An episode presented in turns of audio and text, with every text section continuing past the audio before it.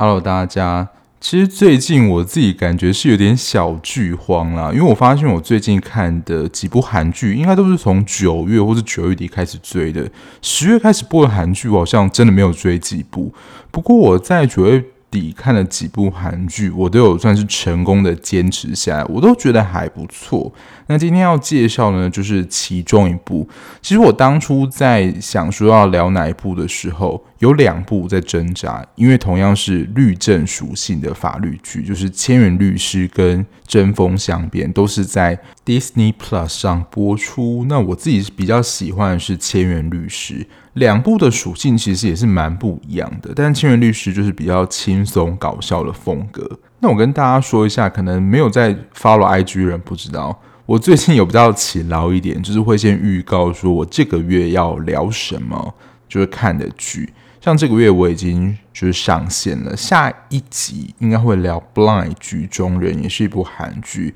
然后这个月的最后一集呢，应该会聊《龙族前传》。突然跳了一个很远的美剧，现在就是多朝各个剧种去发展。当然，我自己也是会挑我自己有兴趣的看了。所以呢，如果你想要先 follow 说哦，我这个月会聊什么节目的话呢，就可以追踪一下 IG，在资讯的地方都有。好，那跟大家聊一下就是《千元律师》这一部剧啦，它是 SBS 韩国电视台二零二二年算今年以来所有韩剧里面收视最高的。不过一开始我们在看的时候，它是有十四集，可是最终看完的时候，它被缩编到十二集。大家都想说怎么一回事？因为它的确一开始收视率就冲了蛮高的，它在最终收视的时候也是刷新了就是自身最高的收视记录。但它就中间发现一些问题，所以因为我这一部是跟播嘛，所以中间就大概断了两三个礼拜。然后原本韩剧都是。一个礼拜播两集嘛，它变成一个礼拜就一集，所以它其实是慢慢的结尾，就是有点你知道等的有点心痒难耐，最新一集怎么还没有出？那它最终呢，就是以十二集作为完结。那当时到底发生什么事情呢？就是后来有新闻就爆出来说，原来是制作公司跟编剧不合，所以他们在讨论剧本跟制作的时候，我觉得应该就是有一些剧本的内容遭到了删减。所以其实看到中段的时候，我自己有种感觉说，剧本的风格跳得蛮快的，还有它的整个节奏也变得跟之前的速度很不一样。然后我在想说，他把第一季缩那么短。本来是想说，就是因为收视率很高嘛，所以就是在叫好叫座情况下，什么事情会发生呢？就是会有第二季的出现。但是后来就是这个原因爆出来之后，第二季感觉应该是蛮无望的。不过一切也说不准了，搞不好他们自己内部瞧好之后，诶，第二季又出现了。因为在第一季的就是最后，其实他并没有留下一个说非常完整的结尾，它有点像是。一个新的事件又再开展，又有新的委托人，然后我们的清源律师呢又可以继续接案喽，有点像是德鲁纳酒店一样，最后是不是会有一个新的老板出现？但是迟迟都还没有续集出现，比较有点像是这样的风格，就有点小吊观众的胃口。那在整体的分类上，它就是律政的元素还是在的，然后搞笑，其实律政里面要融合搞笑元素。我觉得在剧情上可能比较困难一，当然它的剧情有一些些搞笑之外，最主要功力还是要归功于我们的男主角南宫珉身上，还有一些权力上的争夺，没错，又是权力的斗争。我觉得在法律、律政、警政的这种剧，韩国真的很喜爱权力的斗争，看到后面真的会有点小疲乏。不过秉持一个精神，就是说。律政剧这么多，到底还可以变出什么新把戏？我就要来看一下，这是我第一个看的原因。第二个就是南宫珉，就是收视保证啊，在他演了这么多的戏剧里面，我觉得大部分的收视都还蛮高。可是好不好看，我觉得就是见仁见智，就是蛮主观的啦。其实他最近的几部剧，就是近期的我都有看，包括《黑色太阳》、《日与夜》。我非常想回去看《金牌救援》，就是我目前听到现在没有一个人是说很难看的，而且这一部又有朴恩斌，我之后应该找时间会把这一部补起来。就是这两个演员我都蛮喜欢的，《黑色太阳》跟《日与夜》他们的痛调都比较像，《日与夜》我在比较早期的集数有聊过，他跟我下一集要讲的《Blind》的题材其实是有一点点相似的，就是有一些元素是共同的，但他们前两部的色调都比较像，比较像是黑暗、悬疑、密谋，整体的戏剧氛围是比较紧张的。不知道是受限于角色属性的关系，我个人比较喜欢南宫珉他搞笑的演出。我觉得他在演搞笑的时候，其实是蛮有说服力的。他演技非常自然，在演搞笑咖的时候，因为在那种比较严肃的题材面，他就绷着一张脸，像是黑色太阳，加上他那时候肌肉又练得超大，然后他角色设定就是一个不苟言笑的人，所以在那一部里面，我个人是觉得还好。因为它里面的剧情也是我觉得比较偏老梗，就是要找出谁是卧底，然后这个卧底里面可能又有一些就是高层的一些斗争，就是这些很相似的题材，所以可能是那个时候看到这一类题材的时候，就是有点疲乏。可是，在这一部《千元律师》里面，南宫珉完全可以带给你一个不同的感受。那《千元律师》呢？这一部就在讲由南宫珉饰演的千智勋，他之前是一个检察官，那他现在在一家律师事务所工作。那如同片名一样，《千元律师》，我一开始以为说是这是什么名号吗？还是他叫做千元是他的名字？千元律师顾名思义，就是请他，就是委托他一件法律案件，他只要收一千元的委托费，而且是韩币。我们这样稍微除下，就是除以四十之后，大概是二十五块钱。在二十五块钱，我们可能是用硬币嘛，不过他们就刚好可以用韩币一千元的纸钞作为那一次委托的费用。那它的律证据也是以案件为主要的区分，所以我觉得大概两三集会去讨论一个案件。那剧情的主轴除了在解决这些事件之外，它为什么叫做千元律师？我想也是在看这部剧的时候。观众应该会蛮好奇的元素，不过他在剧情的中间就会解释了。男主角是由南宫珉饰演的千智勋之外，如果你有看过我刚刚所说的那两部剧，就是《黑色太阳》跟《日与夜》的话，你会发现这一次的主演都是跟南宫珉二搭，就是在这两部戏剧里面，其实都有跟他配合演出。女主角是由金智恩饰演的白玛丽。他在《黑色太阳》的时候，我真的觉得说他到底是谁啊？而且南宫珉的戏其实有一个特色，他就是属于那种演员气势非常强，就是强化到说，就是他旁边的女主角，你会觉得说，诶，这个人她是女主角吗？就把女主角丫鬟化了。你在这整部戏当中，你会觉得说，好像这个角色很不重要。那他在这一部里面饰演的白玛丽，可以说含着金汤匙出生。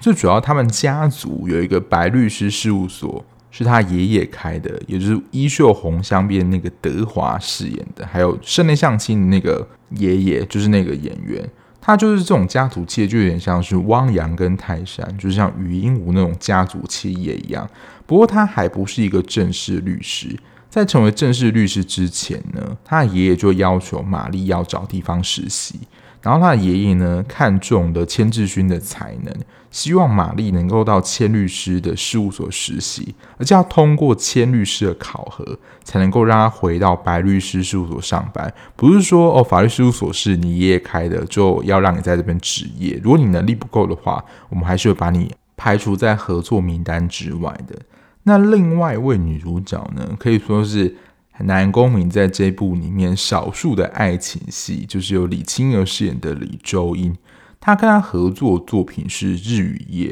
那她在这两部里面都是演精英，在那一部里面是演一个 FBI，然后在这一部里面就是演律师嘛。可是身世都有点小悲惨。她原本是在白律师事务所里面的王牌律师，然后后来自己出来开律师事务所。那因为这间律师事务所呢，也就是千元律师这个事务所名称的由来，跟李周英有很大的关系。在开始聊下去之前呢，我后来发现我自己在写稿的时候又变得开始有点小矛盾。虽然我原本说就是我公布了我接下来会聊什么剧，想说大家就可以先去看。不过我看有一些留言，就是或其他节目的留言，其实有蛮多的听众是不喜欢被爆雷的，或者说。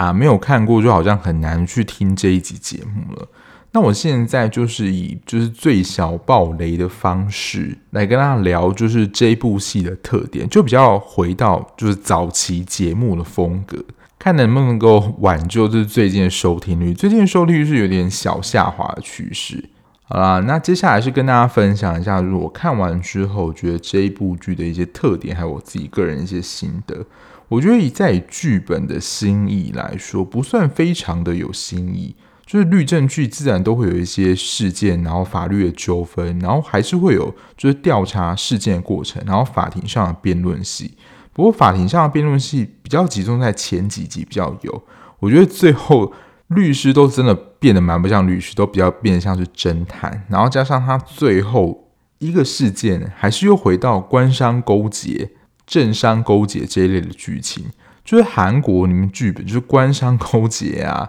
政治勾结啊，财阀算是韩剧的铁三角了。就是如果脱离这些剧情元素的话，我可能就觉得哦，现在这个剧本好有新意了。因为这些剧本就真的已经太多了，看到真的有点小疲乏。那虽然说就是剧本的里面的事件，我觉得并没有特别的出色，但这部戏我觉得好看的一个很大的主因就是归功于主角群的演出。我觉得南宫珉就是自然不用说。还有我刚才说到，非常喜欢他，就是很俏皮演技的那一面，特别是他在这一部里面的造型啊，虽然就是留着长发，觉得感觉会令人觉得有点油腻，不过这种油腻也是他本身里面的一个风格。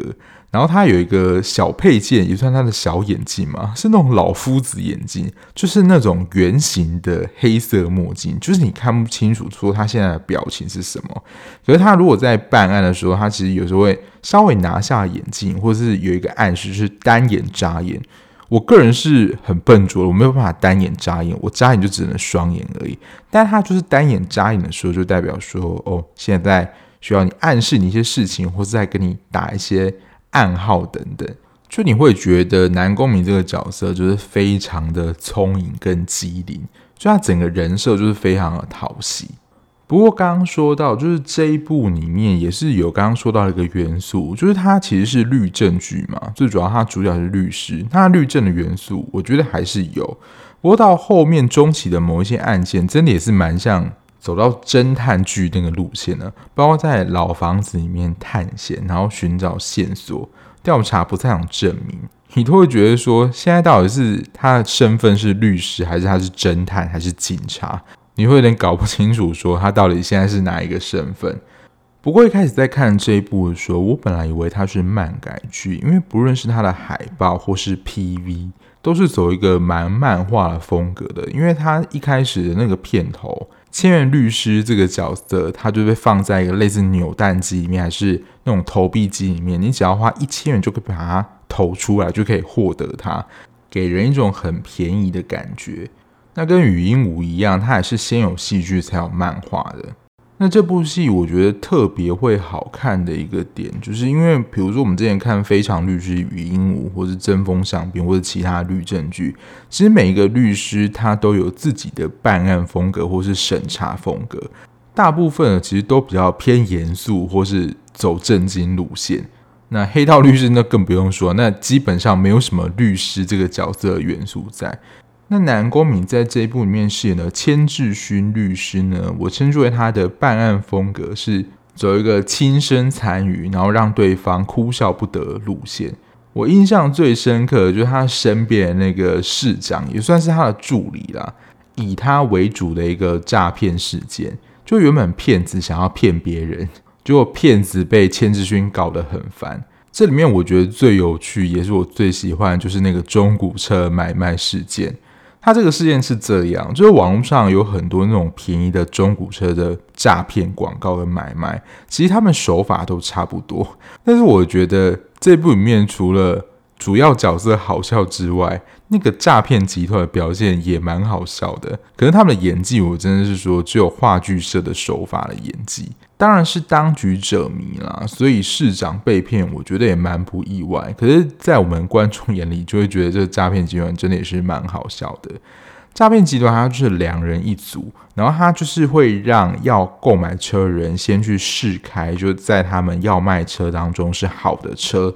不过他当然不会卖他这辆好车啊，否则就真的好车被他买走，就没有办法诈骗到这些要买中古车的人。然后那个主要跟他们接待那个，就是他们销售方那个诈骗手呢，就会开始跟你说：“哦，你刚刚开的这辆其实有很多什么问题啦，比如说什么的钣金掉了啊，或车子一直摇晃啊，会漏油，会漏油。”那个真的觉得超瞎的。他说会漏油，然后另外一个就是诈骗二人组的二号呢，他就会。拿那个油呢，然后撒在轮胎附近，然后告诉你说：“哦，这是车厢漏油啦，这台车的问题真的很多啦。”可是你只有一个人在看的时候，其实你可能无法辨别，因为当你只有自己一个人的时候，你的注意力会被那个主要诈骗的人支开，所以那个诈骗二号他在那台车底下做什么事，其实你是没有办法很仔细的观察到的。所以他就会谎称说：“哦，这辆车其实真的很有问题啦。”然后他就会假造一堆问题，把你真正的引到有问题的车子叫你买，说这是好车。但其实你第二次被带过去的，其实就是那种很烂的，就是可能开一次，甚至连开一次都没办法，就是开到一半就坏掉了车。然后千律师的风格就是怎么样呢？刚刚他演的那一套，因为他也知道说市长被骗了，然后也会知道详细的事发经过是怎么样，诈骗集团有哪些招，他大概也都知道了。当他自己去接触那个诈骗集团的时候，他就变成买方。可是千律师呢，就即使看到了那些诈骗犯，也告诉他说，哦，这辆车真的问题很多啦。他就是非常的坚持说，他就是要买这辆车。刚刚他所提到这些缺点呢，其实我都没有看到，或是我觉得，诶，其实是蛮好的优点的。反而是诈骗集团被他搞得很慌张。但他这个车子的诈骗真的是一个集团的运作，销售方这两个只是集团当中的小卒。所以为了要潜入这个诈骗集团的首脑之地呢，他就跟诈骗集团说。请你也让我加入这个卖车行列吧，就是要指导黄龙说里面组织的运作情形，还有谁是头，就是要调查出来。他的办案风格比较属于这一类的，所以在有一些案件就会看到有一些反派的头目呢，就会被他反将一军。在办这些案件的时候，蛮多时候其实伴随着轻松搞笑的路线。比较不像是像是少年法庭啊，或是 Law School 那种真的比较严肃的氛围。另外一个问题，大家应该就对于片名很好奇，说为什么他在替别人处理事件的时候只收一千元呢？其实这个在剧情当中也是有完整的交代的。其实为了协助那些比较弱势，还有纪念某个人，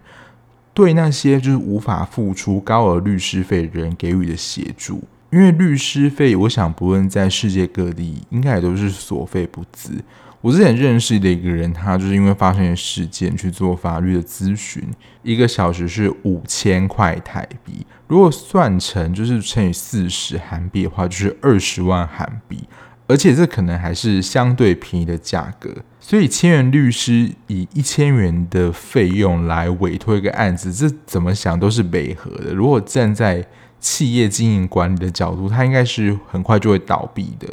不过，就是因为面对那些特别需要帮助人，他就会给予这个价格接下他的案件。但是，如果你是那种有目的性，然后不怀好意的想请他帮忙协助的话，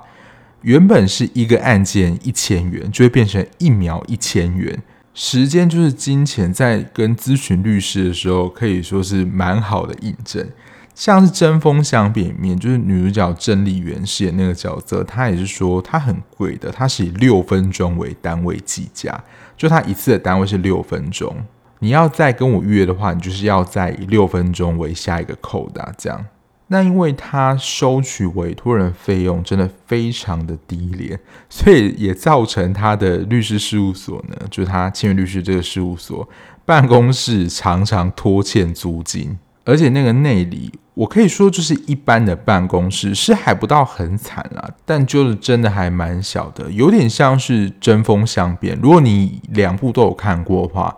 就会大家会知道我形容的，就好像公社辩护律师的办公室一样，就非常的一般。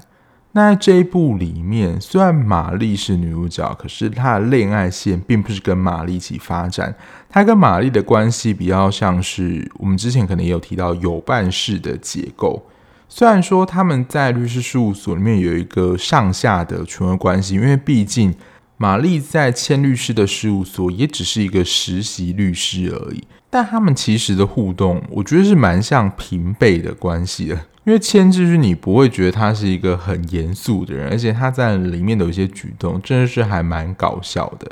那他们在办案啊，还有一些生活，其实都在一起。所以在透过编剧的安排下，你就会觉得几乎什么事件都是这三个人一起出动、出发去调查，形成一种团结的紧密感。你就会觉得他们是共同出生入死的好伙伴，这样。前面剧情的风格大概都是这样，其实蛮轻松的。不过在解释就是千元律师为什么叫千元律师只收一千元这件事情的时候，就是七到八集，他在解释千元律师的由来，整体调性的风格也从比较搞笑转为比较严肃了。当下在看的观众应该想说：“诶，我是在看千元律师，不是本来比较。”搞笑轻松的调性，突然变成蛮严肃跟感伤的，而且在这一段又用了一个时间推进的手法，就是可能几年后，当下我在看这一段的时候，我不晓得大家有没有看过印度一个超知名的电影，叫做《三个傻瓜》。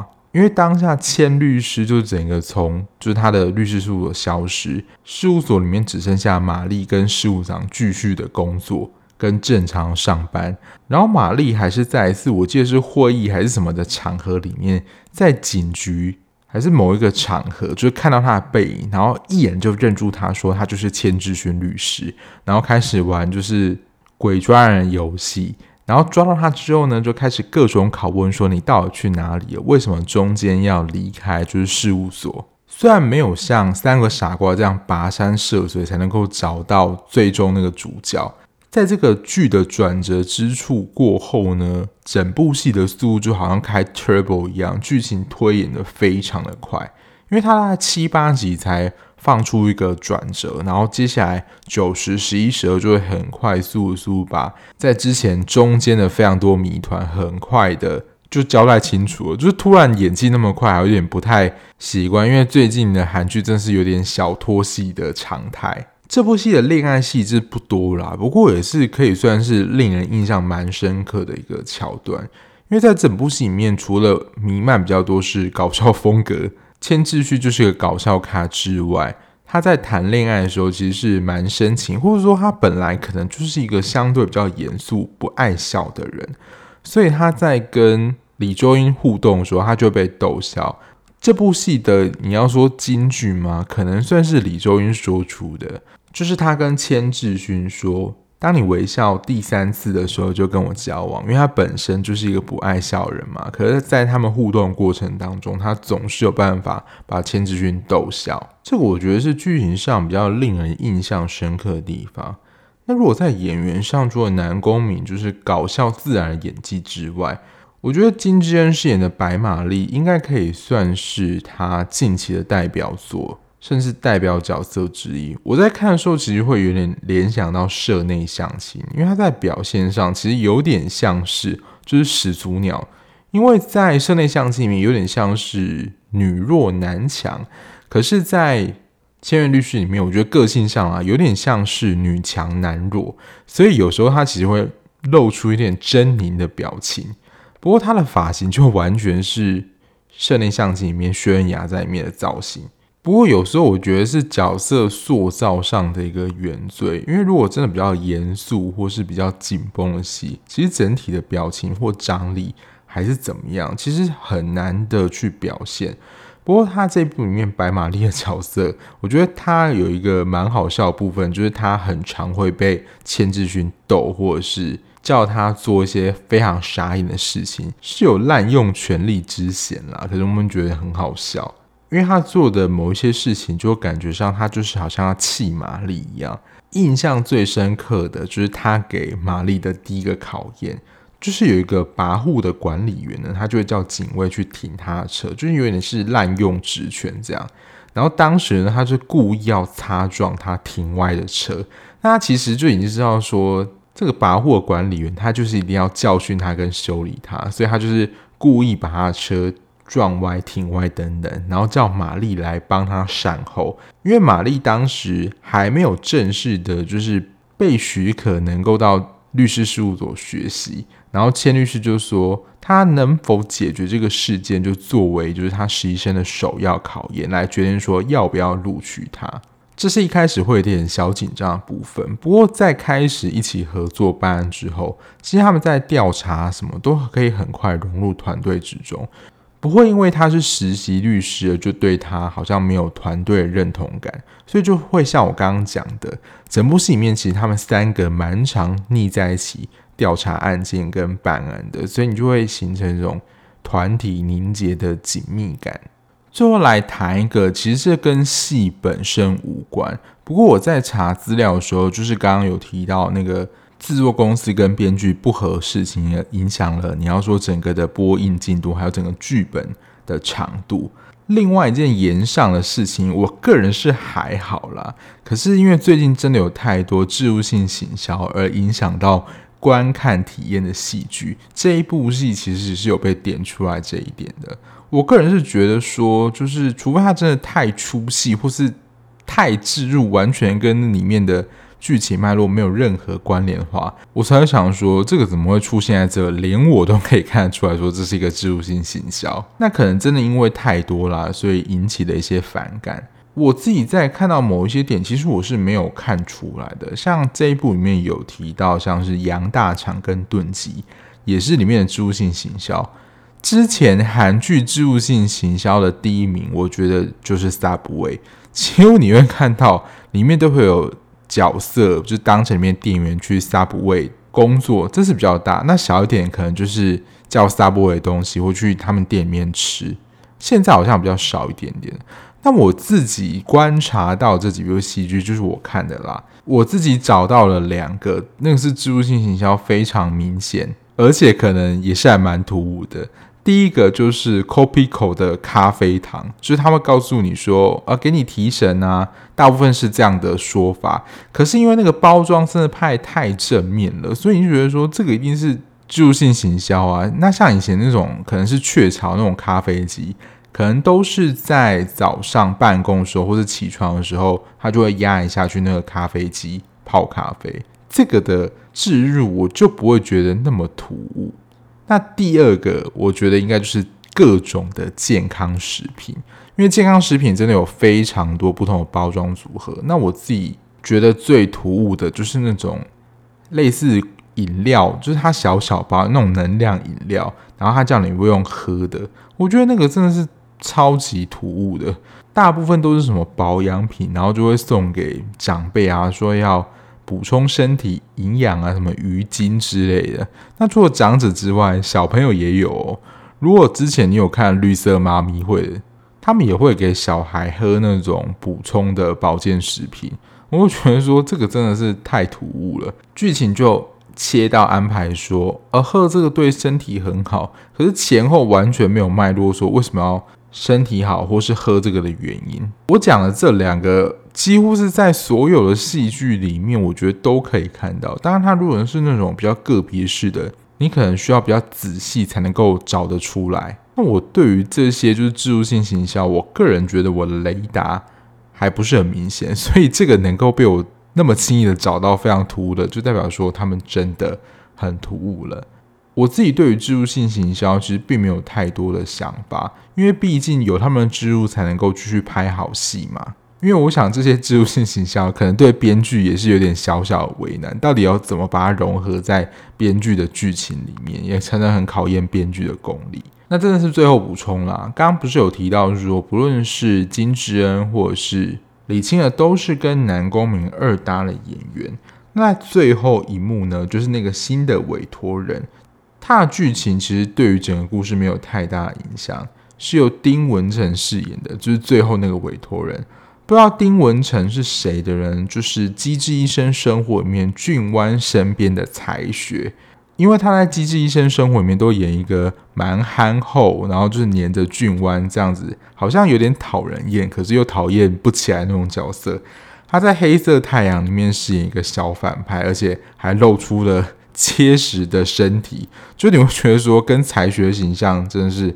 你会知道说是这个演员演的角色，可是他突然变成这样，你会觉得有点不习惯。整体来说，我觉得《千元律师》的剧本算是中规中矩，他后面的那段剧情我并没有这么喜欢。可是那个也的确也是因为要有一些铺陈才能够接到后面那个部分。我不得不说啦，就是演员在这一部里面的表现，为这部戏加了非常多分。以近期的律政，我觉得可以给他第二、第三的位置。当然不跟之前，比如说《非常律师》或是《Law School》那些比，就是近期这一批以律政为题材的作品，我觉得是还蛮不错的。然后也非常适合那些想要看一些轻松搞笑，还有男公民那自然搞笑演技人，我觉得是蛮推荐的。那如果你已经看完之后，也欢迎跟我分享你的想法哦。那今天节目就到我这边啦，感谢大家收听。如果你喜欢这样子聊剧的 podcast 节目的话，不论你是用任何平台收听，按下订阅键就能够比较快收到节目上架通知喽。那我们就下一节目再见啦，拜拜。